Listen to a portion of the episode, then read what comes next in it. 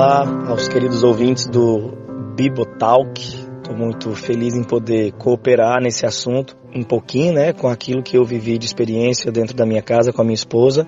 Me chamo Marco Teles, minha esposa se chama Monique. A, a gente tem três filhos, né? E na nossa terceira gestação a gente enfrentou um problema muito muito grave, muito raro também, a gente descobriu nas primeiras semanas de gestação, minha esposa sofreu bastante, ela teve bastante sangramento, ela teve que ir ao hospital inúmeras vezes nas primeiras semanas de gestação e não demorou muito para a gente descobrir com alguns exames que o nosso bebê ele era portador de alguma síndrome. Não não estava claro ainda qual seria essa síndrome. A gente suspeitou de síndrome de Down, né? A primeira probabilidade que foi dada para a gente foi a síndrome de Down, o que me deixou muito feliz. Eu fiquei muito animado com a possibilidade de ser pai de um de um bebezinho especial, de um filho especial, mas ao mesmo tempo foi também um período bastante tenso, porque o martelo não tinha sido batido, não, não havia uma certeza né, de que seria síndrome de Down. Havia também a, a, as possibilidades de serem outras síndromes, algumas das quais é, a medicina chama de é, incompatíveis à vida. Então a gente esperou até poder fazer o exame mais, mais apurado, né, o minucioso, que é o cariótipo, é, e fizemos esse exame. Esse exame ele faz um rastreamento genético no bebê, ainda dentro do ventre, e aí o resultado do exame chegou, né, junto com uma péssima notícia. O nosso bebezinho ele tinha síndrome de Edwards, que é uma das síndromes incompatíveis à vida. Isso significaria dizer que se ele sobrevivesse aos nove meses de gestação, ele teria aí no máximo 40 dias de vida fora do, do, do útero, né, fora do ventre. Foi muito difícil para a gente e no momento da notícia também o médico explicou que dentro desse caso de síndromes incompatíveis à vida existe uma prerrogativa jurídica que permite o aborto, né? Você tem que entrar com uma, uma ação pedindo uma, é, enfim, um posicionamento de algum juiz que libere para você essa, essa prerrogativa, né? E assim você vai e faz a, a interrupção da vida, né? O aborto. Ele nos, nos instruiu muito acerca do aborto, principalmente pelas questões, assim, do sofrimento que a gente estava prestes a enfrentar, né? Ele falou que se a minha esposa levasse a gestação até o final, dadas as circunstâncias da gestação, né? A circunstância, inclusive, do próprio bebê, ela não poderia ter um parto normal, então teria que ser necessariamente uma cesárea. Se ela tivesse uma cesárea, teria que esperar aí no mínimo um, dois anos no mínimo para poder fazer, um, né, é, ter um novo, um, uma nova gestação e fazer um outro parto. Então isso tudo atrasaria muito os nossos sonhos de ter um outro filho, né? Então o médico falou, olha, eu aconselho vocês a interromper a gestação enquanto ele ainda está pequenininho, porque você não vai precisar fazer cesárea, né? A gente faz uma, uma curetagem, etc. E por essas e outras questões, ele aconselhou a gente a fazer o aborto. A gente foi para casa muito, muito triste, não sabia exatamente o que decidir. É, nesse, nesse exame também a gente ficou sabendo que era um menino, é o nosso terceiro menino, né? A gente já tinha tido dois, o João Teles e o Teófilo, e agora a gente ficou sabendo que ela estava grávida de um bebezinho que nasceria, é menino também, e que nasceria em fase terminal de vida. Ah, interessante contar também que no caminho entre o hospital e a nossa casa, né, quando a gente, entre a clínica e a nossa casa, quando a gente soube do, do, da situação do Miguel, o nome dele seria Miguel. Quando a gente soube da situação do Miguel, a minha esposa dentro do carro, antes de chegar em casa, sentiu ele mexer pela primeira vez dentro da gestação. E aí ela caiu num choro muito grande porque ela ficou, ela disse para mim, amor, eu não tenho condições de decidir pela pela interrupção da vida do meu filho porque ele é meu filho. Eu não tenho condições, eu não faria mal a João Teles, eu não faria mal a Teófilo, porque eu faria alguma coisa é, que prejudicasse ao Miguel, né? Foi uma gestação muito difícil, a gente optou por manter a gestação, especialmente por por entendermos que ele é nosso filho. E quando a gente diz assim que Miguel é nosso filho, né? Nosso filho Miguel, é, dentro dessa premissa, é, por trás disso tem um monte de, de outras é, de outras implicações. As implicações, né, algumas das implicações em termos Miguel como nosso filho, é que Miguel, sendo nosso filho, tem todo o direito de nos aperrear, né, um termo bem nordestino, a gente é daqui de João Pessoa do Nordeste. Miguel tem todo o direito de nos aperrear, tem todo o direito de nos, nos entristecer, tem todo o direito de, de nos submeter a determinadas é, tristezas e problemas. Ele tem direito. O João Teles já nos entristeceu algumas vezes ao longo da vidinha dele. O Teófilo já nos entristeceu também. Existem demandas que vieram junto com o nascimento do nosso filho mais velho, outras demandas que vieram junto com o nascimento do nosso filho do meio, e o Miguel veio com as suas demandas, né? E assim como qualquer outro filho nosso, o Miguel tem direito de ser recebido com todo amor junto com as suas demandas. E a demanda do Miguel é essa. Ele é um bebezinho que veio para nos fazer chorar, para nos fazer entristecer, mas assim como os outros filhos também, ele veio para nos ensinar inúmeras lições, preciosas lições e para fazer pessoas, seres humanos melhores. Então a gente se abriu para todas as lições e para toda, toda a vida que o Miguel tinha para oferecer para a gente. O Miguel sobreviveu até quase sete meses de gestação, faltava poucos dias quando ele faleceu. Nós não chegamos a conhecê-lo vivo, mas a minha esposa teve um parto normal, a gente conheceu o Miguel, o corpinho dele, a gente pôde ficar um tempinho com ele e a gente pôde, no final de tudo, depois do seu, do seu enterro e voltar para casa, né, sem a presença do Miguel ali na nossa família, a gente pôde entender o quanto que o Miguel falou com a gente, o quanto que ele foi precioso, como um anjo do Senhor mesmo enviado para nossa casa. A gente agradece muito a Deus pela possibilidade de ter sido pais do Miguel. A gente não, não se arrepende de ter tomado essa decisão, de ter deixado nas mãos do Senhor tanto a vida do Miguel, o primeiro dia de vida dele, quanto o último dia de vida dele estiveram nas mãos do Senhor. E a gente não tem palavras para agradecer pela oportunidade de termos sido pais de um bebê tão especial que nos ensinou tanto, que nos abençoou tanto no seu curto período de vida. Então é isso, meus queridos. Não é uma questão fácil, cada um deve tomar essa decisão de acordo. Eu espero que nenhum de vocês tenha que passar por uma história como essa, mas ao passarem por isso, lembrem-se que o que está por trás dessa decisão não são textos bíblicos necessariamente, mas, é, mas são valores, valores cristãos, valores bíblicos, né? E que Deus abençoe vocês. Um abraço.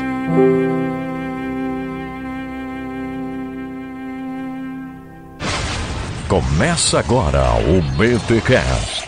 Teologia é nosso esporte. Muito bem, muito bem, muito bem. Começa mais um BT Cash de número 260, meus amigos. Eu sou o Rodrigo Bibo e não podemos abortar essa conversa. Aqui é o William Ertal e todo ser humano é um ser humano e, portanto, digno. Olha aí. E aqui é a Silvana Silva e aprendendo a ouvir quem não pensa igual a mim até o final. Olha só, gente, estamos aqui em mais uma entrevista e mais um papo com Francisco Raso falando sobre a questão do aborto. No primeiro programa que trouxemos ele aqui, ou seja, a moral do programa foi: o ser o embrião, ele é uma pessoa, por isso tem dignidade e não pode ser é, assassinado. Foi o que nós defendemos no primeiro programa. Bem bacana, se você ainda não ouviu, sério, até mesmo você que veio ouvir aqui, você que não acredita, né, você que não defende essa nossa posição, mas veio ouvir aqui para ver qual é que é, volte lá naquele episódio porque a questão filosófica foi enfatizada naquele episódio que é o BTcast número 235. E nesse agora nós vamos falar um pouco sobre as falácias, vamos falar um pouco sobre retórica do aborto. E galera, é, não deu tempo de falar tudo. É um tema complicado, é um tema complexo e foi difícil, né, pessoal? Foi difícil porque a gente nem sabia para onde ir nessa conversa e eu tava mais perdido. Já virou série, Rogerinho? Olha aí, não, gente, de fato, seria muito legal. Aliás, eu não posso prometer série aqui pro pessoal, mas com certeza, Silvana, eu quero te trazer pra gente falar um pouquinho aí desses dados que você trouxe off-topic aí, sobre uh, o tecido do feto, essa comercialização, que o Raso toca bem por cima, só menciona. Então a gente vai vai voltar nesse assunto aqui do aborto, porque temos que falar sobre isso. É muito importante que eh, nós que de alguma forma, aliás, de alguma forma não, né? Nós que somos contra a prática do aborto. Gente, não foi contemplado aqui, Will, até uma coisa que você colocou no programa é, em off-topic, a questão do olhar, né? Para a mulher que vai carregar esse bebê, mesmo não querendo, né? Essa vida humana. Então a gente não abordou muito essa questão aqui. É um tema que eu quero voltar a falar, né? Ou seja, beleza, pessoal, somos contra o aborto, ok? Não pode abortar, mas o que, que a gente faz, né? Quais caminhos podem ser tomados? Isso não foi contemplado ainda aqui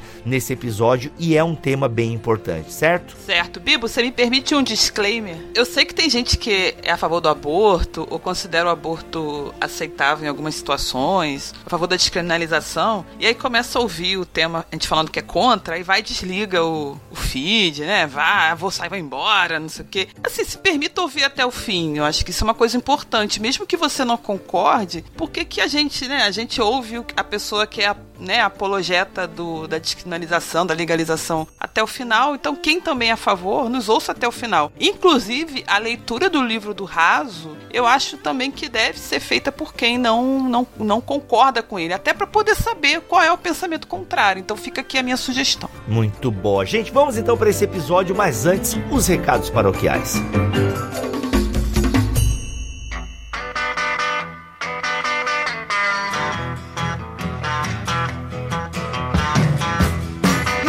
paroquiais dessa semana, quero reforçar aqui o que de vez em quando, hein, você que acompanha o BTcast semanal, sabe que não é sempre que a gente fala disso, mas de vez em quando é bom falar. Pessoal, o Ministério Bibotalk está na internet, graças a Deus em primeiro lugar e depois graças aos nossos mantenedores, a galera que oferta em nosso ministério todo mês. Então, primeiramente, o nosso muito obrigado. Inclusive agora tem uma pessoa que está fazendo a gestão do PagSeguro, onde algumas pessoas doam por lá, e agora vai ter e-mail de boas-vindas. Você não vai ficar mais perdido, meu, fiz a doação, o que acontece agora? Não, vai ter lá, você vai receber o BT Cash M, tem uma pessoa só gerenciando isso voluntariamente. Quero agradecer agradecer a Camila por ter se voluntariado a estar tá ali mandando e-mail pra galera que chega nova e tal. Aquela galera que é, não deu certo o pagamento e a pessoa até acha que tá colaborando, mas já tá dois meses que não passou o cartão e tal. Mas então, assim, obrigado, Camila, por esse teu serviço voluntário aqui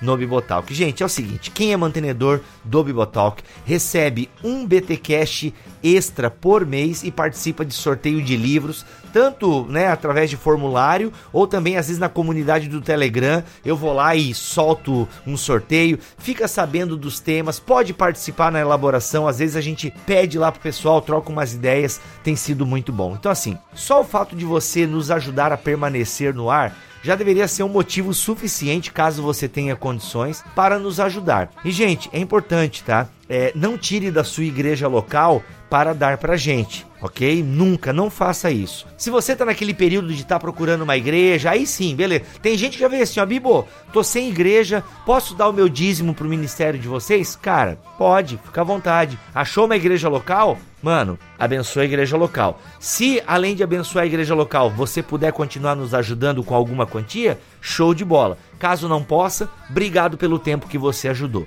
Entendeu? Então, assim, gente, não pense que tem demais. É uma coisa muito volúvel. Entra gente, sai gente. Então quero pedir aqui a você que tem condições financeiras, torne-se um mantenedor do Bibotalk. Ou seja, nós 80% da nossa renda é dos mantenedores, é o que paga as nossas contas. Eu inclusive vivo integralmente desse ministério. Então se você gosta da gente, pode nos ajudar. E assim, gente, se você ouve as leituras de e-mail que o Mac faz quinzenalmente aqui no próprio BT Cash, você tem ouvido os testemunhos das pessoas que estão sendo impactadas por Deus, estão sendo transformadas, estão procurando mais conhecimento bíblico teológico, estão tendo uma vida prática mais presente na comunidade e na sociedade. Então você tem visto os frutos do nosso trabalho. E isso é muito bom e é para a glória de Deus. Tá bom, gente? Fica então esse nosso apelo e claro, nunca esqueça, se você vai comprar na Amazon, compre pelo link do Bibotalk, ou seja, bibotalk.com/amazon. Você pode comprar eletrônico, Kindle, livros, e-books, batedeira, aspirador de pó, o que você quiser lá no site da Amazon, comprando e entrando pelo nosso link, a gente ganha uma comissão e essa comissão aí tem sido uma benção para nós aí. Vou dizer, já que teve mês aí que essa comissão da Amazon, rapaz, foi aquela boia jogada assim, né? Então, muito obrigado a vocês que compram na Amazon pelo link do BT Cash do Bibotalk. Tá bom, gente? Lembrando que nessa semana, é, por falar em mantenedor, né? Nessa semana tem BT Cash M pra galera. Então você aí que é mantenedor, fique atento no seu e-mail que você vai estar recebendo aí mais um conteúdo exclusivo. Vamos para esse papo com o Francisco Raso que tá ó maravilhoso.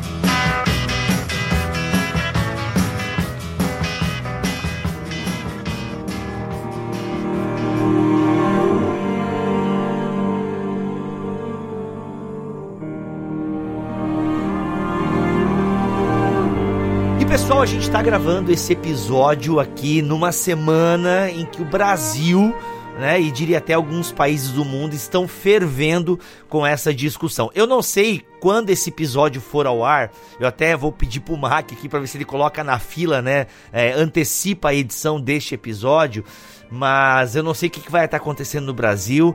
Aliás, primeiro deixa eu receber aqui o convidado. E aí, Francisco, seja mais uma vez bem-vindo aqui no BTcast. Eu que agradeço o convite, é um prazer e uma honra estar falando com os seus ouvintes, com você, sobretudo. Silvana, William, muito obrigado por receberem e vamos que vamos. Prazer recebê-lo. Nós que agradecemos. É, e tem que dizer aqui pro pessoal que a gente tentou gravar várias outras vezes, que a galera pediu muito a parte 2 do nosso papo, né, Raso? Mas não deu para gravar, enfim, as agendas, e agora deu. Gente, o que, que, vai acontecer? A gente tá bem na semana aqui, né? Agora é a última semana, né? Que o Supremo Tribunal Federal, é isso? Tá discutindo essa questão da criminalização do aborto. Estão aí ouvindo vários especialistas, é, proponentes, professores, médicos, ah, pessoal de ONG. Tá todo mundo aí conversando sobre a questão do aborto. E aí, vamos legalizar, vai continuar sendo um crime, vai deixar de ser um crime. Isso que está acontecendo, qual é o nome técnico disso aí? Que agora me fugiu o nome técnico aqui. Audiência pública. Audiência, mas eu, o pessoal usa uma sigla, APF. ADPF 442. Ó, ADPF. ADPF é o nome da ação, Ação de Descumprimento de Preceito Fundamental. Aí eles estão hum. discutindo essa ADPF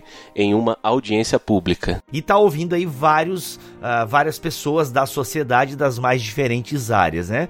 E aí a gente tá tendo discurso de tudo quanto é tipo, gente favorável, gente contrária, vários argumentos sendo utilizados. O que que acontece depois dessa ADPF? Que acaba, acho que nessa semana enquanto a gente grava esse episódio. Bom, acabou segunda-feira, na verdade. Já acabou? Já acabou a audiência Já. pública. Mas não acabou o processo. Ah, tá, tá, tá. Que agora o, o colegiado do Supremo precisa pautar essa, esse documento, esse pedido, essa, esse requerimento do PSOL, do Partido PSOL, que a Rosa Weber fez foi abrir, como é um tema deli delicado, um tema sensível, enfim, para a sociedade civil toda, ela abriu para uma audiência pública para ouvir partes, para ajudá-la na decisão, para ajudar uhum. os ministros. O que precisa ser feito agora é colocar esse tema, pautar esse tema no, no, no colegiado e a turma lá do Supremo avaliar, quer dizer, realmente julgar procedente ou não. Eu acredito que não passa, na minha opinião. Será, cara? Ou seja, que se passar, então é, vai entrar todo um processo de legalizar o aborto no país. Ou seja, é o STF que vai decidir essa parada aí. É isso? Esse é o problema, porque PSOL está fazendo um pedido, o requerimento faz um pedido de considerar inconstitucional, quer dizer, de a nossa Constituição receber como inconstitucional, quer dizer, não fazer a recepção do, do Código Penal de, de 1940, dos artigos 124 e 126, que falam do aborto, que regulam o aborto penalmente, criminalmente. E o que se precisa fazer, esse é o pedido, declarar inconstitucional o artigo parcialmente. E aí o que acontece? Ele está estabelecendo uma data, uma data limite de 12 semanas. Porra, só que se estabelecer uma data de 12 semanas, o Supremo teria que criar uma lei para regular isso. E aí a criação dessa lei, ou seja, legislar, não cabe ao Supremo Tribunal. Se o Supremo fizer isso, assim, à luz do dia, ele estará criando uma lei legislando. E não é uhum. é lugar do Supremo. Aí estaria o erro. Eu aceito até discutir a inconstitucionalidade dos artigos em questão. Até eu aceito, não acho nenhum problema,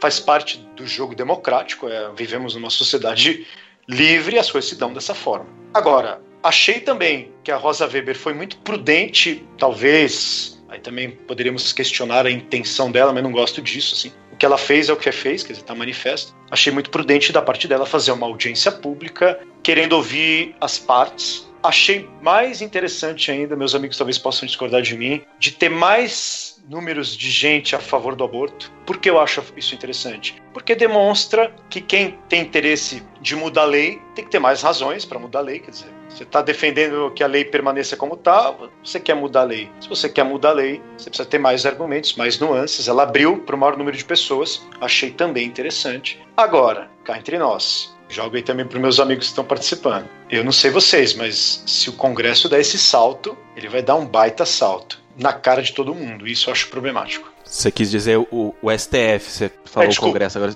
Isso. o STF, né? Obrigado, William. O é... Supremo vai dar um salto que não cabe a ele. Eu concordo completamente com você, Francisco. É, isso daí é um assunto que deveria estar pautado no legislativo, correto? Eu não acho nem que isso seja, seja um assunto que mereça ser deliberado no legislativo, mas como você falou, vivemos num país democrático há o debate de ideias, mas como nós vivemos no Estado democrático de direito, eu acho que esse é um tema antidemocrático. Estamos lidando ali com a finalização, extirpamento de uma vida. Então, para mim, é um assunto antidemocrático e não merecia nem estar na pauta legislativa. Mas, não, eu, eu, isso eu concordo plenamente, eu só queria deixar registrado. Sim, sim, sim, sim. sim. Não, não, eu, eu entendi, eu entendi. É, no fim das contas, ali no Supremo, Francisco, Bibo e Silvana, o mérito da questão vai estar, no fim das contas, se esse feto até as 12 semanas, se ele realmente é uma, uma pessoa, se ele é da espécie humana. É, no fim das contas, vai ser isso. É, eu concordo dessa usurpação legislativa. Quando eu digo isso, eu não estou discordando, mas eu vou explicar para vocês mais ou menos o que eu penso que vai acontecer logicamente, o STF não vai falar assim, ó, nós estamos alterando a legislação. Vai ficar assim, o aborto é crime? É crime, isso é uma decisão legislativa. O aborto continua sendo crime. É, esse pedido é de, é de não recepção parcial, ou seja, é, esses artigos 124 e 126 do Código Penal, eles continuarão no, no Código Penal, entende? Mas a decisão judicial vai ser assim se passar o que eu penso que não vai passar, vai ser a seguinte: consideramos que até a 12 semana essa, esse, esse feto ele não tem, digamos assim, dignidade humana, não é, não é humano e, portanto, a, a lei que proíbe o aborto, que é em relação a uma pessoa, não atinge esse procedimento. E muito provavelmente nesse acórdão, que eu acho que não virá, mas muito provavelmente não vai estar ali nem aborto ou o termo legalização do aborto, alguma coisa assim. Vai ser interrupção da gravidez. Perfeito, William. Gostei muito da sua explicação. Acho que é, complementa bem o que eu estava pensando. Come on, push, push. Então, pessoal, a gente vê aí que a Irlanda discutiu isso aí, até hoje nos Estados Unidos é discutido, apesar de lá já ser é, legalizada a questão do aborto, teve a Argentina, enfim, no mundo inteiro parece que se discute a questão do aborto, se é crime, se não é, tem que legalizar, e aí tem uma série de argumentos a favor da legalização e tal, total, do cuidado, saúde pública, e a gente vai falar desses argumentos hoje aqui nesse episódio, mas eu queria te perguntar antes, Raso, parece que há um interesse, né? Uma mão invisível, deixa eu usar essa expressão aqui que talvez é, ela é infeliz, mas só para o pessoal. Parece que tem alguém, e esse alguém entenda no plural, alguma corporação, não sei, tipo, que tem interesse que seja legalizado, né, a questão do aborto na, em vários países, né? Ou seja, é como se tivesse alguém interessado na legalização do aborto. Eu sei, gente, você que está nos ouvindo agora, ah, lá vem, ó. É, são crentes, esses religiosos aí ficam com teoria da conspiração, que não sei o que, não sei o que lá. Realmente parece uma teoria da conspiração, mas em off-topic aqui conversando com vocês, uh, tu me disse que não, isso não é teoria da conspiração e eu queria que tu explicasse, né, por que não é teoria da conspiração e se na verdade há o interesse, sei lá, de alguém, de pessoas, de corporações na legalização do aborto. Sim, não é teoria da conspiração. Não acho que seja uma mão invisível, embora você tenha usado o termo de maneira feliz, eu concordo com o termo, mas ele é uma mão bem, bem visível e à luz do dia, diante de todos os holofotes, você tem agências, ONGs, não governamentais, algumas intergovernamentais, financiando, patrocinando a discussão do aborto. Veja, estou dizendo a discussão por, de propósito, a fim de se propor de forma é, explícita um controle de natalidade. Um controle de natalidade para os países emergentes, para mim é muito visível, mas que não começou de relações nacionais, começou de relações internas a um próprio país. Então, o caso da Margaret Sanger é o mais famoso. Ela é, é uma feminista norte-americana muito ligada a esse problema do aborto, porque ela foi a fundadora da Planned Parenthood, que é a PP, a Planejamento Familiar, que é uma, uma ONG americana milionária, bilionária, tem uma receita milionária, que ficou famosa aí em 2015 porque foi denunciada porque estava vendendo fetos de, abortados. Como assim? É verdade. Caraca! Sim, foi denunciada, foi provado que tava, vendia fetos de aborto, que não pode nos Estados Unidos. É permitido fazer aborto, mas não é permitido vender tecido de embriões. Foram denunciadas, caiu na, na boca do povo e aí ficou famosa pra caramba, mais ainda por isso mas pelo ruim. E aí o Donald Trump cortou uma receita deles aí, enfim, aí estourou bastante. Mas o que é importante lembrar aqui, para a gente colocar essa pergunta nos eixos? Essa organização, essa ONG, essa clínica mundial, nasceu com a Margaret Sanger a fim de se criar planejamento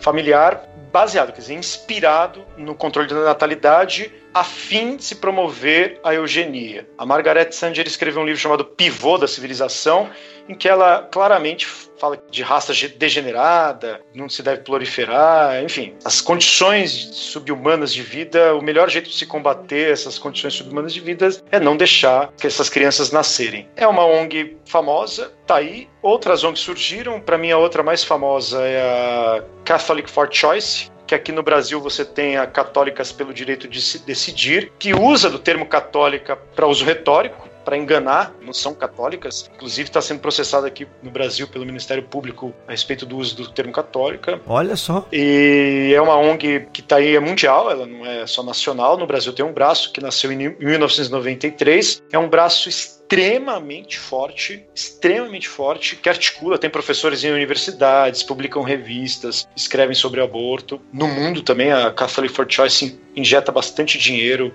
na causa pro aborto. E a outra organização famosíssima defensora do aborto no mundo, nada mais, nada menos do que só a ONU. A ONU Nossa. é a maior patrocinadora da ideia da pressão do aborto no mundo. Então a gente não está falando de nenhuma mão invisível. A gente está falando de empresas que são empresas que são multimilionárias, lucram com isso, mas o mais importante, o mais decisivo, elas têm interesse de um controle de natalidade para tornar o mundo planejado um lugar melhor de combate ao pobre, de combate ao feio. Olha, se não tem uma coisa que para mim é mais pesada nesse debate sobre aborto, é essa galera que fica falando que, ah, mas mulher pobre, negra, aborta, essa coisa mais para mim explicitamente racista do que o apelo que se faz à questão do aborto por esse viés, cara. Isso para mim é, é, como que um termo passa a ser usado dentro de um debate público e ninguém percebe o quanto esse termo é racista. Sabe quando você faz essa distinção? É, mulher rica faz aborto na clínica segura, mulher pobre na clandestina. Mulher é. pobre negra, eles acentuam essa questão do negro. Para mim, é, a clínica clandestina, seja rica ou pobre, uma clínica clandestina. Para mim é que o pessoal costuma falar o William é esquerdista e tal. Cara, não tem pauta mais anti-esquerdista do que o aborto, porque se tem alguém que está sendo oprimido, está sofrendo e não tem a sua voz ouvida nesse debate, está sendo prejudicado por forças é, externas e, e, maiores do que ela mesma, são justamente esses seres que todos os dias é, sofrem, sofrem isso no nosso país. Sim, exatamente. Quer dizer, tem nada de esquerdista nisso. É uma questão humanitária, é uma questão óbvia. E o uso que se faz dessa questão humanitária pelo lado abortivo, para mim é explícito o ódio que essas pessoas têm do pobre, do negro, do fraco e do defeituoso. Come on, push, push. Ô Raso, pra gente começar a entrar, é, a gente tem pouco tempo. De novo, o Raso tem que sair, gente. A culpa é do Raso, tá? Aí, ó, é sempre ele que fica limitando aí o tempo da gravação. Ou é reunião de pais, ou agora é levar filho no médico. ficar se preocupando com família aí. Nunca vi um cara. Onde desse. já se viu, né? Discutir. Onde já se viu se preocupar com a família. o aborto pra cuidar dos filhos, né? Onde já se viu. Não, que absurdo. Não, eu acho isso que isso tem que mudar. A retórica do aborto, Raso, o que a gente mais viu aí nessas duas semanas, ou durante. Os vídeos no YouTube estão todos aí, gente, fulano de tal falando no STF STF. Então tem todo mundo aí falando e esses os principais argumentos favoráveis ao aborto, eles apareceram uh, aí nesses, uh, nesses depoimentos ou nessas declarações uh, das pessoas convidadas ali pelo STF para poder dar a sua opinião. E a gente tem aqui então no seu livro você fala um pouco dessa retórica do aborto. Eu acho que a gente podia começar falando o que, que é o argumento do espantalho. Né, o que seria nessa discussão, Raso, o que seria o argumento do espantalho? Vamos começar assim. Toda a retórica é fazer um argumento falso parecer verdadeiro e o verdadeiro se passar por falso. Toda a retórica é você pegar aquilo que se apresentaria como um pior argumento, aquilo que num, num, num, lugar comum de pessoas relativamente firmes na sua convicção sobre a realidade das coisas, que pegaria um argumento fraco, ela passa a enxergar naquele argumento fraco um argumento forte, o um melhor argumento. Então a retórica é o uso da argumentação para que você consiga conquistar e persuadir o outro. Ponto. O argumento do espantalho faz parte de um universo de argumentos que dentro da lógica informal, que é o que a gente onde está inserida a retórica, a lógica informal é o que estuda a lógica dos debates públicos, que não são racionalizadas segundo aquela lógica estrutura matemática. É a lógica da conversa mesmo, é a lógica dos, dos debates. Dentro da lógica informal, que é a lógica que se usa também no direito, que é a lógica que se usa na, na, na política, dentro da lógica informal você tem uma série, uma série mesmo, daquilo que nós chamamos de falácias. O que é uma falácia? É o argumento que faz parecer o falso verdadeiro. E um dos argumentos que faz o falso parecer verdadeiro é o argumento do espantalho. O que é o argumento do espantalho? É você pegar, na verdade, aquilo que supostamente o seu adversário poderia estar associado e jogar luz sobre isso. É criar mesmo um espantalho e bater no espantalho. Você cria uma figura fragilizada, uma, uma figura aparentemente ruim, fraca, e exibe ela como se fosse, tá vendo? O meu, meu, o meu interlocutor defende isso aqui. Ou seja, quando alguém defende que é contra o aborto, ele está sendo simultaneamente a favor da morte da mulher menos favorecida. Então, no aborto seria esse tipo de argumento, tipo assim, é, defender a vida do embrião é necessariamente o mesmo que se colocar contra as mulheres. Perfeito, perfeito. Isso é um, isso é um clássico espantalho, porque você está supondo que seu adversário é de um jeito, e é, e é, um jeito ruim, obviamente, e vende isso como se fosse seu adversário mesmo defendendo. É, é, é como dizer para você assim, Bibo, você é evangélico e você é, é igual, você é um tipo de Edir Macedo e todas as, essas características negativas do Edir Macedo cedo elas se aplicam a você. Foi criado um, um espantalho para você. Perfeito, quer dizer, o, o argumento fica enfraquecido. Pô, esse Bilbo aí, ó, cara, dá licença. A cueca dele é grande, cabe muito dinheiro, entendi. Não, já, já deu para entender. Ah, tu sabe o episódio da cueca, Raso, como tu não é desse universo? Ah, mas é da política, né? Tu deve ter acompanhado o cara lá com a cueca cheia de dinheiro, né? Parece que ele era da Universal, se não me engano. Se não for, gente, me perdoem, não é aqui, não é o objetivo, pelo amor de Deus, tá? Então, e a gente... Não seria este um espantalho? Olha aí.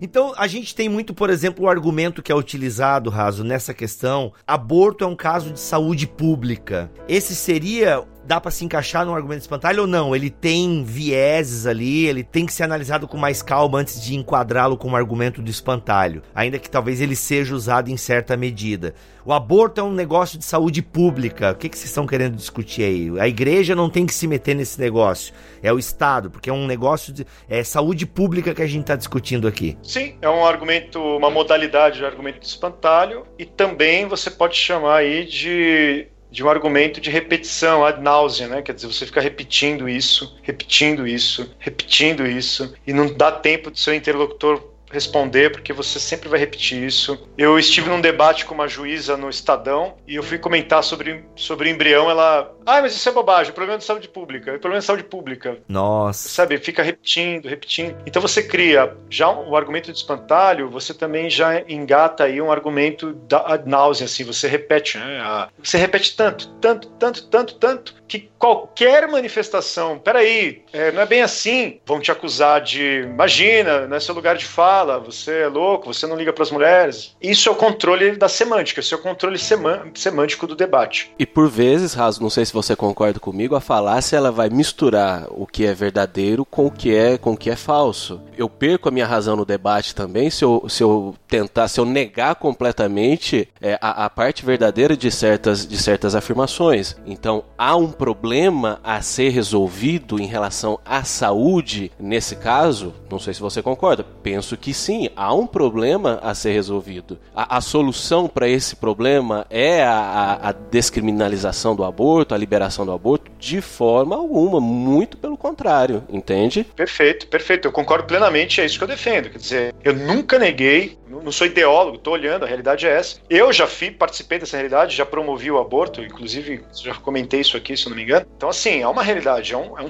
é um fato, é um, é um dado da realidade constatado. Ora, como bem lembra o William, entre o fato constatado, entre a realidade, entre você ser contra o aborto, não significa que você está, obviamente, legitimando e promovendo esse fato. Exatamente.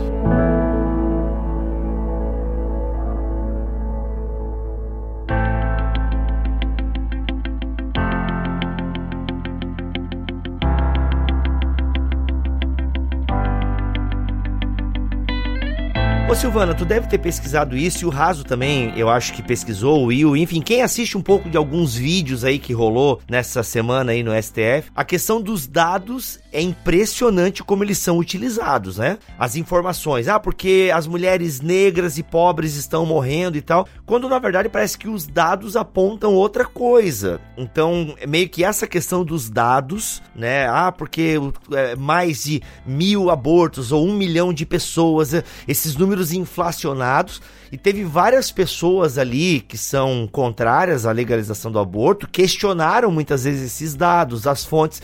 Tu chegou a ler alguma coisa sobre isso, né, Sil, quando tu gravou o lado a lado sobre aborto? É, então, os dados sobre aborto no Brasil é, são muito recentes, né? Primeiro, como o aborto é crime, de certa forma, você tem muita dificuldade de encontrar dados confiáveis. Ninguém vai sair respondendo uma pergunta muito aberta sobre se abortou ou não, até por medo, né, de alguma censura social até legal. É, o IBGE tinha dados falando sobre uma taxa de aborto, mas aí a Pesquisa Nacional de Aborto, que teve duas edições é, acho que é 2000. Assim, ela, a metodologia nova dela ocorreu em 2015 e 2016. Essa PNA, ela usa uma, uma metodologia em que as entrevistadas colocam é, as suas respostas dentro de uma urna. Então, a princípio, teria uma preservação ali do sigilo maior e isso daria maior liberdade. É só que é uma pesquisa por amostragem, né? Não é uma pesquisa feita com todas as mulheres do Brasil. E nessa pesquisa por amostragem, uma pesquisa ampla,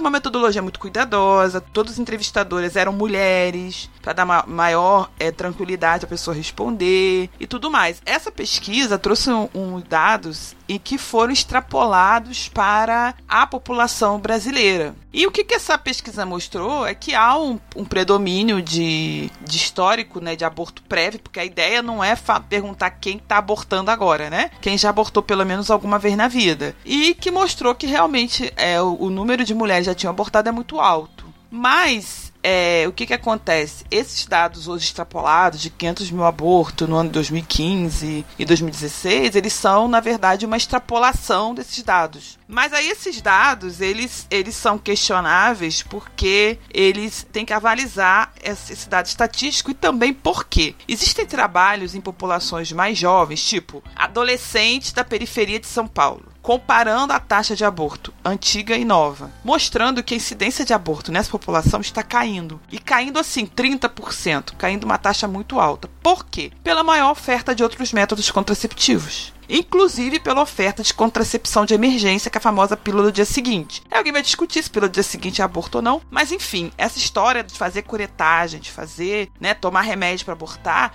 isso está caindo no Brasil, principalmente das populações mais jovens, né? Então, quanto, talvez quanto menor seja a faixa etária que você investigue, esses dados vão mudando em relação a faixas etárias mais antigas, que muitas vezes abortavam até sem entender o que estavam fazendo. Esse é um ponto. A outra coisa também que existe é que se usa muitos dados de curetagens realizadas no SUS para falar de complicação de aborto e de morte. Sendo que os dados relacionados à curetagem cai naquele ponto, né? A mulher chega lá e ela fala que tá perdendo um filho. Poucas falam que fizeram um aborto e que o aborto deu errado e foram pro hospital. Então, o dado que a gente tem de mortes de mulheres relacionadas a aborto é um dado que possivelmente está contaminado. Tem mulheres que morreram por aborto espontâneo também. Aí outra coisa também, sobre essa questão do problema de saúde pública, é de você regulamentar o aborto e colocar o aborto sendo feito na rede pública, é que o aborto, né, considerando o aborto como global, né, como causa de morte materna, morte materna é a morte que ocorre desde o momento que a mulher fica grávida até 45 dias depois que ela tem o um neném. Tudo isso é morte materna. O número de mortes maternas por outras causas é maior do que por aborto. Então, por exemplo, o que mais mata no Brasil é doença hipertensiva da gravidez, a famosa eclâmpsia. É a principal causa de morte na mulher no Brasil, né? É uma entidade perigosa que mata. E a melhor forma de você resolver isso é oferecer uma boa assistência pré-natal para essa mulher. Então, você deslocar esse recurso, né, para resolver o problema de mulheres que não querem ter filhos e querem matá-los, é considerado um contrassenso para muita gente,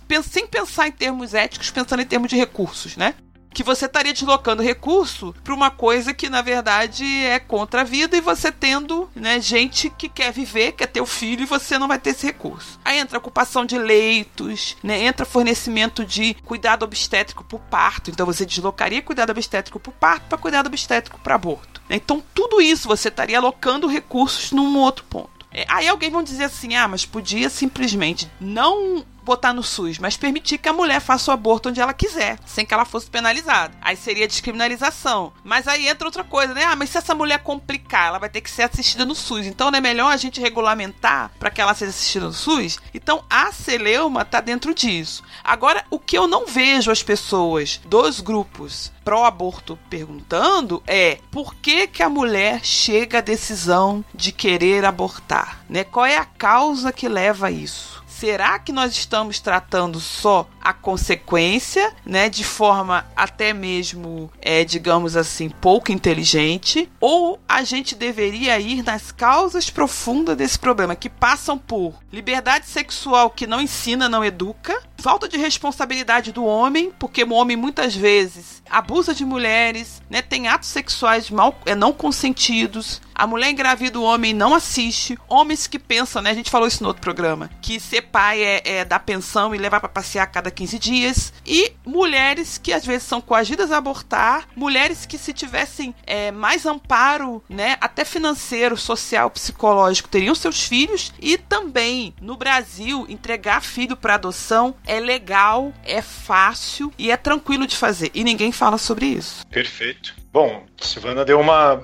uma aula sobre esse problema da, da pesquisa que se criou em 2016 é, a respeito dos dados do aborto que, que amparam todas a, toda a discussão atual. Isso é, isso é, importante destacar o que ela falou e eu não acrescentaria nada sobre, sobre isso. Eu só acrescentaria um dado externo que faz parte da sua pergunta lá no começo do financiamento. Ah, só para ter uma ideia, o pedido, a pesquisa foi feita pela ANIS tinha a Débora Diniz envolvida. E os interesses dessa pesquisa, ou seja, se você for ver a metodologia, ela usa umas variáveis que são bem difíceis de entender, exatamente ali a parte da, da da, de como que faz o cálculo da pesquisa e tal, porque você tem amostragens de, difícil de ter amostragens, enfim, a Silvana disse tudo isso aí, já explicou bem. Mas olha que curioso, quem que dá suporte técnico para a metodologia do aborto, para fazer pesquisa do aborto, é o Instituto Gutemar. O Instituto Gutemar é um instituto internacional, foi fundado em 1968 e quem fundou o Instituto Gutemar foi a Planned Parenthood, quer dizer, percebe? Tá lá, é um, é um braço da Planned Parenthood, é um braço da PP. Hoje não é mais, ele funciona de forma independente e é um dos maiores, é, é o que faz a pesquisa no aborto do mundo. Com, olha que interessante, faz a pesquisa sobre aborto no mundo com o interesse de promover o aborto no mundo. acrescentaria isso que é importante, porque você está falando de pesquisadores que estão envolvidos em criar dados e aqui eu estou usando criar dados quase de propósito, quer dizer, eles fazem a coleta dos, dos, dados, como são dados difíceis, quer dizer, o aborto é clandestino, tem todo o problema da consciência, da exposição, etc. Você precisa criar aí números, né, é, é, criar estimativas, e essas estimativas são baseadas em quê? São baseadas em critérios que foram determinados pelo Instituto Gutemar que tem interesse na agenda pró-aborto, no lobby pró-aborto. Eu não sou o que estou falando, isso quem fala são grandes pesquisadores que criticam. Saiu uma pesquisa na, no jornal Gazeta do Povo muito boa, uma entrevista, na verdade, com um cara chamado Michael New. O Michael New é um pesquisador da, de, da Universidade de Stanford que ele vai demonstrar como que essas pesquisas são maculadas pelo interesse pró-aborto, pelo interesse do lobby, lobby pró-aborto. Então eu só queria acrescentar esse, esse dado. Come on, push, push.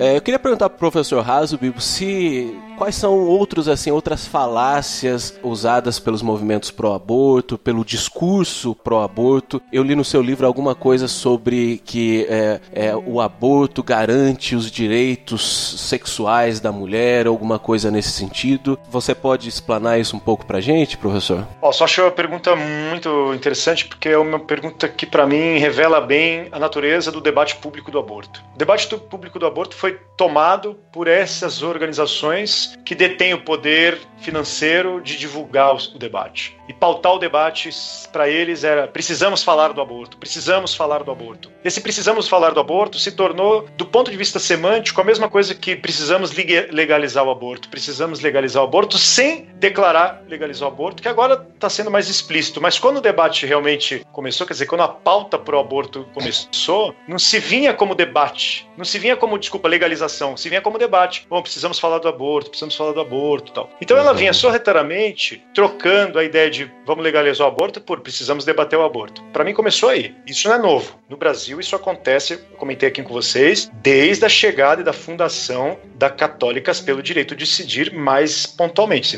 Né? Se você pegar um momento histórico para mim decisivo, que ganha força, isso ganha corpo, é com as católicas. Dá para a gente investigar um pouco antes, mas é aí. E o que acontece é o seguinte: na história dessa discussão, na história mundial dessa discussão, desculpa chamar atenção para esse histórico mais amplo, a gente precisa inserir isso dentro da história do movimento feminismo feminista internacional. O movimento feminista internacional ele é construído sobre três pilares, chamado de três ondas. A primeira onda segunda onda, terceira onda. A primeira onda do movimento feminista não, nunca se preocupava muito com a questão do aborto, eles eram movimentos mais anarquistas, ligados mais aos direitos mesmo das mulheres, como aquela coisa do sufrágio universal, de se posicionar politicamente. O tema do aborto apareceu na agenda mundial, na agenda como aquele tema que a mulher deveria agora defender como parte da sua condição, mudando a discussão que antes era jogada para a natureza do embrião, para o estatuto do embrião, para agora a autonomia da mulher. Como o movimento da segunda onda é um movimento que fala muito da autonomia da mulher, movimentos feministas da segunda onda fala muito da, da, da autonomia da mulher, começou a se discutir na opinião pública, debater o aborto, debater o aborto, mas a gente não pode esquecer, debater o aborto significa legalizar o aborto, legalizar o aborto. Que foi lá na década de 70, mais ou menos, que surgiu aquela ideia de que se homem, se homem engravidasse, homem abortaria, sabe? Se homem engravidasse, homem praticaria legalizaria, legalizaria o aborto. Começou a surgir aí mais ou menos isso. Né?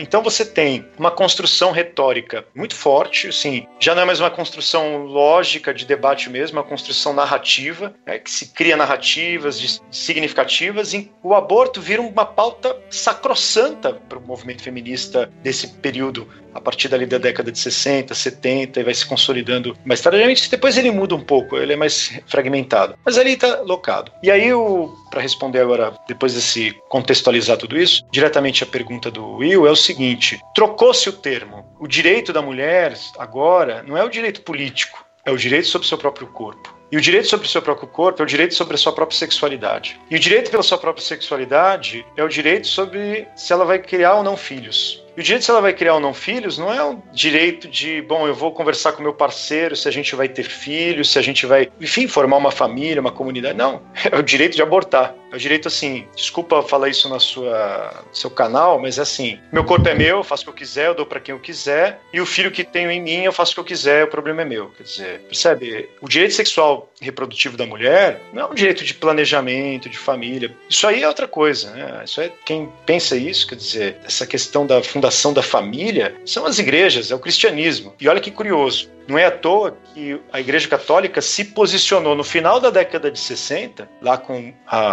Humania Vitae, do Paulo VI, que é a principal encíclica sobre esse debate, justamente no final da década de 70, vai, vai no final da década de 60, desculpa, vai ter 50, é, comemora-se 50 anos agora da, da, da, da encíclica, quer dizer. Então é um debate de controle de termos, de controle de, de conceitos. Eu faço uma distinção entre eu não preciso ficar declarando sou a favor de matar embrião, sou a favor de aborto. Não, ninguém é a favor do aborto, viu, Silvana? Você sabe disso, ninguém é a favor do aborto. O que, que a gente quer? A gente quer dar à mulher o direito de ter sobre sua própria vida, sobre, sobre sua sexualidade, de ter filho quando ela quiser. Então, tá aí, é isso que tá dado, é isso que tá posto no debate público. Que não é bem um debate, como você bem fala. Você até no seu livro você usa o caso da hashtag aqui Sim. de uma revista.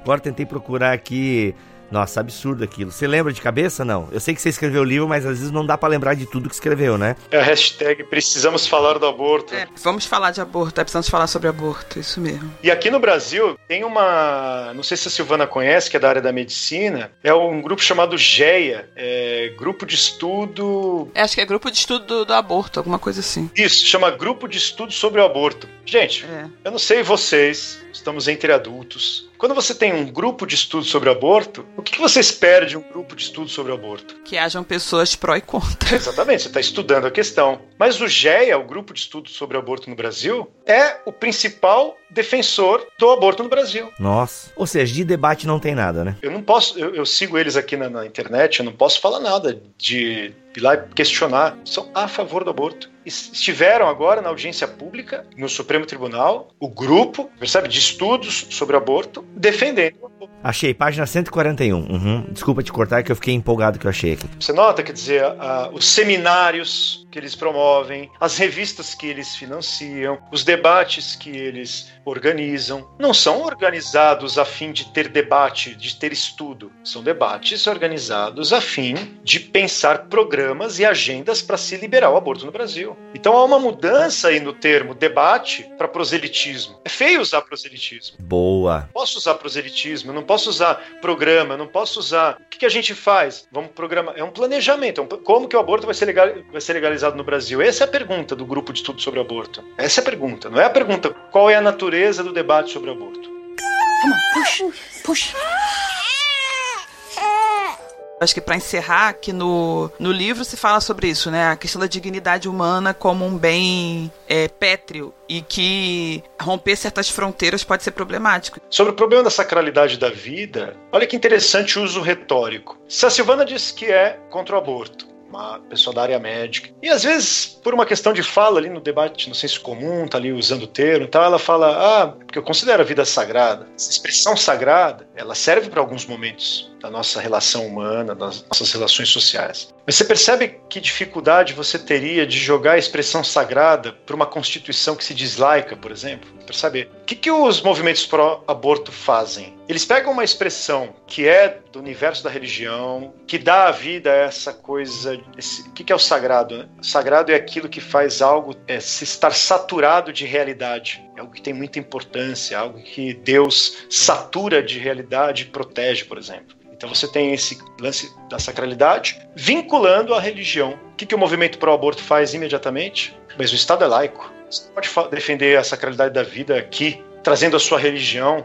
Você é uma religiosa. A sacralidade da vida não é tema da, da discussão penal, da discussão pública, da razão pública do aborto. Ué, a minha proposta é justamente mostrar que eu posso usar o termo sagrado quando eu bem quiser, mas quando eu for no frigir dos ovos num debate público, eu preciso reconhecer, então, esta estratégia dos movimentos pró-aborto e mostrar que a vida, independente da sua religião, quer dizer, independente do que você pensa da sacralidade, o conceito vida, o conceito pessoa, ele é muito mais dado para a razão do que para a fé. Ele é muito mais uma concepção racional da nossa vida moral, da nossa vida em comunidade moral, do que a nossa fé numa instituição, na nossa salvação. Percebe? Então, eu não posso aceitar o jogo do meu interlocutor, porque o jogo do meu interlocutor é só um: me anular e me calar no debate. Gente, temos que encerrar esse papo que, nossa, mano. Isso porque, só pra vocês entenderem, pessoal, aqui a gente conversou muito off-topic. Tem hora que a gente ia pra um lado, não, vamos voltar pra esse lado aqui, porque são muitos detalhes. Então, mais uma vez, fica a dica aí para você ler o livro Contra o Aborto do Francisco Raso, da editora Record, ok? Record, paga nós. Ô Francisco, fala pro pessoal do marketing lá, paga os meninos lá, mano, paga os meninos lá. Então, gente, mas sério mesmo, se você puder, tem para e-book, tá? Tem Kindle.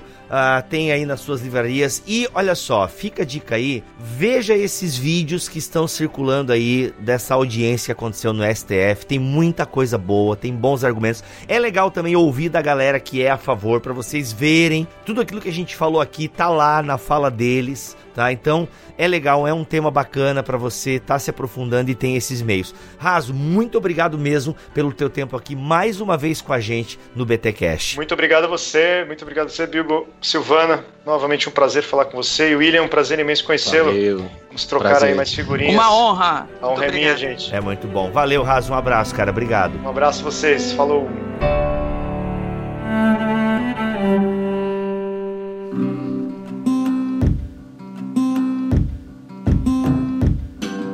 É isso, gente. Vamos ficando por aqui em mais um BT Cash, o seu podcast semanal de teologia. Vamos voltar neste tema, mas por hora foi isso. Vamos ficando por aqui. Teologia é o nosso esporte. Aqui foi o William Ertal, um abraço para você, nosso ouvinte, que Deus abençoe vocês e que a gente siga nessa, nessa nossa vida cristã, defendendo a vida, mas também é, espalhando o amor de Jesus Cristo por aí também. Rapaz, eu nem vou dar a benção mais. Não, não, não, pelo amor de Deus. Ficou maravilhoso, maravilhoso. Não era isso que eu... É, e aqui é o sacerdócio real de todos os crentes, todo mundo pode dar a benção, até adventista. Eu não te abandonarei enquanto não me abençoares. Aleluia. Muito bom, muito bom. Aqui é a Silvana Silva e nós cristãos salvemos as duas vidas. Olha aí, gente, muito bom. Que o Senhor nos abençoe, que o Senhor nos guarde, que o Senhor levante o seu rosto sobre nós e que ele nos dê a sua paz. Em nome de Jesus. Amém. Amém. Amém.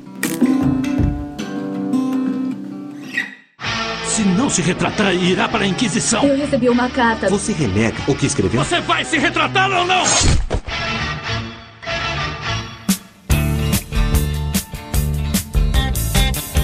Fala, crente! Começa mais um Concílios e Guilhotinas aqui no BTcast. Depois aí de um período, quatro semanas, vai, período sabático aí, eu tava de férias. E aí, editar BTcast em casa é tenso com as crianças, né?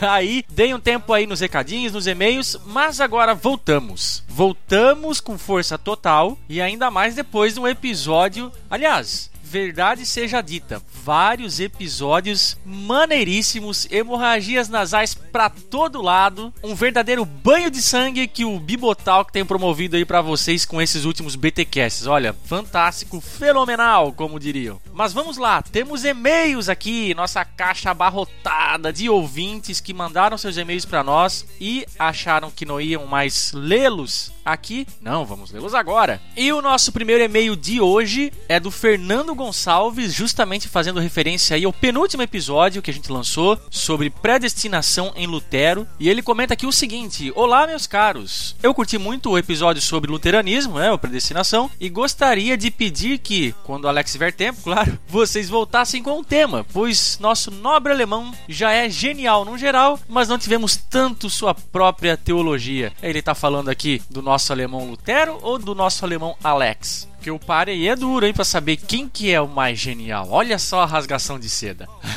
Vamos lá. Então, ô, Fernando, é, lembra que nós vamos ter ainda uma segunda parte, já que a gente falou no episódio sobre predestinação em Lutero, é, que a gente ia abordar a questão dos cinco pontos e tal, e a gente acabou deixando é, de lado um pouco por conta de o tema ser muito extenso. Então a gente vai voltar sim nesse mesmo assunto aí, dando prosseguimento na conversa do penúltimo episódio, tá bom? Então fica tranquilo aí. Aí ele continua, no mais, gostaria de parabenizar o senhor Mack pela música brilhante na abertura do programa. É, para quem não sabe, ele está se referindo à música de abertura, né? É, que se chama Drunken Sailor, ou marinheiro bêbado, vamos dizer assim, já que o episódio foi propício para colocar uma, um BG uh, é, com essa temática, né? Lembram lá que a gente falou, brincou com a questão do shopping? Então, eu tento fazer uma edição aí com alguns BGs temáticos, por assim dizer, quando dá certo. Mas valeu aí por ter gostado da escolha do BG, ô Fernando. Próximo e-mail aqui. Quem manda é o Iago Murilo e ele escreveu aqui. Vamos lá. Olá, amados irmãos. Tudo bem? Tudo bem. Sou membro da Igreja Assembleia de Deus em Petrolinado, Pernambuco, e uso muito conteúdo de vocês nas minhas aulas de EBD. Conteúdo sempre riquíssimo, fiel, teológico e os comentários quase sempre ortodoxos. Gosto de aprender com outras ovelhas do nosso Supremo Pastor e ouvir outros pontos de vista. Deus continue abençoando os irmãos e um abraço. Valeu, Iago, abração. E outro e-mail aqui é do Bruno Silva. Conheci vocês há alguns meses através do 2Ds de Teologia e depois conheci a Box 95. Assinei por um tempo e é sensacional, mas eu tive que cancelar por razões financeiras. Tenho sido muito, muito edificado pelo conteúdo de altíssimo nível produzido pelo Bibotalk e gostaria de agradecer. Pretendo me tornar um mantenedor em breve uh, e mais pessoas devem ter acesso a esse conteúdo incrível. Eu também concordo, Bruno. As pessoas devem conhecer o Bibotalk. Elas não sabem o que estão perdendo. Depois de jabá, eu gostaria de perguntar se há algum jeito de baixar todos os podcasts ou pelo menos em lotes. Se sim, onde? Não encontrei no site e no meu app o podcast não vai até o primeiro. Ah, então, Bruno, a questão do app varia de app pelo que a gente viu aqui, alguns você consegue uh, ouvir desde o primeiro, outros não. Então tenta aí testar ou trocar de app, né? Não sei qual que você está usando aí, mas para ver aí se você consegue ouvir desde o primeiro episódio. Eu não testei aqui, mas tenta aí o Google Podcast, né? Lançado recentemente. Ele é bem levinho, bem fácil de usar e de repente você consegue ouvir desde o primeiro. Mas enfim, faça esse teste, beleza? Fora isso, para ouvir em lotes, só se você for no site mesmo e abrir episódio por episódio. Lá sim você encontra desde o primeiro, tá bom? Uh, obrigado, que Deus abençoe muito a sua vida, né? Vida do Bibo, de todo o pessoal envolvido com essa missão de espalhar o evangelho por aí. Grande abraço. Valeu, Brunão. Abraço, cara. E o nosso último e-mail de hoje é do Edmar Santos. Fala, meus queridos Bibotalkers! Me chamo Edmar e moro em Portugal há um ano. E a primeira vez que eu vi vocês foi no BTcast 249, falando sobre o inferno. E desde esse dia não consigo mais parar. Estou fazendo a maratona e ouvindo todos os episódios. Para mim, o episódio que mais me marcou foi o 238 sobre sexualidade com Andrea Vargas. E gosto muito das participações do Melhoranza. Olha aí, fã clube do Melhoranza. que Deus possa abençoar a cada dia esse trabalho maravilhoso de vocês. Continuem firmes e quero dizer também que em breve poderei me tornar um mantenedor. Um forte abraço para todos e fiquem com Deus. Mas, além dos e-mails lidos, nós também temos, e eu sei que o pessoal tá com saudade, das hemorragias nasais em áudio. Sim, olha só o que o Marcos Antônio mandou pra gente no seu Efeito BTcast. Efeito BTcast. Fala pessoal do BTcast Bibutal, que aqui quem fala é Marcos Antônio do Rio de Janeiro, da Igreja Missionária Evangélica Maranata, e esse é o meu efeito BTcast de número 1. Deus abençoe a todos. Eu queria já desde já agradecer a vocês por todo o conteúdo que vocês têm transmitido através do, dos, dos BTcasts e da, dos outros podcasts que também são disponibilizados dentro da plataforma. E queria dizer que eu estou sendo muito edificado pelos, pelos BTcasts, estou aprendendo muito, embora eu, eu não tenha a teologia reformada como sendo a o meu posicionamento mais bem definido, mas eu acredito que tem contribuído muito para o meu crescimento espiritual. Estou maratonando desde o início os BTcasts, já, já assisti, já ouvi quase 100 e eu queria que Deus abençoasse rica e abundantemente a vida de vocês. Deus abençoe e abração. Valeu, Marcos. Um forte abraço. Muito obrigado aí pelo seu carinho. E, gente, você que não sabe do que eu tô falando, ouviu aí o Marcos falando sobre o Ministério Bibotalk? É simples. Você pode gravar o seu efeito BTcast também de maneira muito fácil. A maioria das pessoas aí, eu sei que tem smartphone, né? Algum tipo de dispositivo. A maioria das pessoas eu sei que aí possuem um smartphone e nele você pode gravar o seu áudio. Sim, você pode gravar aí. É só achar o appzinho de gravação que deve já vir aí default no seu smartphone. Grava aí no máximo 1 minuto e 30 segundos, contendo todo o amor que você quer despejar sobre o ministério, toda a sua empolgação em ouvir os BTcasts, as suas hemorragias nasais, assim, meu Mac, quando eu vi aquele episódio tal, eu, a minha cabeça explodiu e é isso aí, gente. É esse tipo de coisa que a gente quer veicular aqui, sabe? Além, claro, de deixar a sua voz gravada nos anais da podosfera. Beleza? Grava aí 1 minuto e 30 segundos no máximo, com uma qualidade razoável, sem muito ruído no fundo, tá bom? Se puder gravar um lugar silencioso, melhor ainda. E manda pra gente, assim como e-mails escritos também, se for da sua preferência, caso não queira mandar um áudio, no podcast@bibotalk.com. Lembra aí, crente, que também estamos nas redes sociais: Facebook, Twitter, Instagram, Telegram. Olha só, todos os links para você seguir-nos estão aqui na postagem desse BTcast. Tem os nossos perfis pessoais também, é só você dar um search lá nos dispositivos de busca, nessas respectivas redes sociais, vai lá que você vai encontrar a gente também. É importantíssimo que você nos siga nessas redes sociais para que você fique sempre atualizado de tudo que acontece dentro do Bibotalk, tá bom? E por último, mas não menos importante, temos o nosso canal no YouTube, www.youtube.com/bibotalkvlog. Semanalmente vários vídeos, principalmente com o Bibo aparecendo lá, postando muita coisa legal, muita coisa edificante. Vai lá, faz aquela visitinha marota pra gente. Clica naquele sininho que você consegue ver aí debaixo dos vídeos para você receber as atualizações do canal, dá curtir, dá joinha, assim você classifica bem os nossos vídeos e claro, não deixe de assinar o canal, gente. Faça com que esse canal no YouTube cresça também, assim como o BTcast vem crescendo cada vez mais com os seus compartilhamentos. Compartilhe todo esse conteúdo porque ele não foi feito para ficar parado. Não é só para você ver e desligar o notebook ou o celular. É para você ver e compartilhar, para você ouvir e compartilhar. Beleza, gente? É isso que eu tinha para falar. Se Deus quiser e assim permitir, nós voltamos no próximo episódio. Valeu, crente. Um abraço.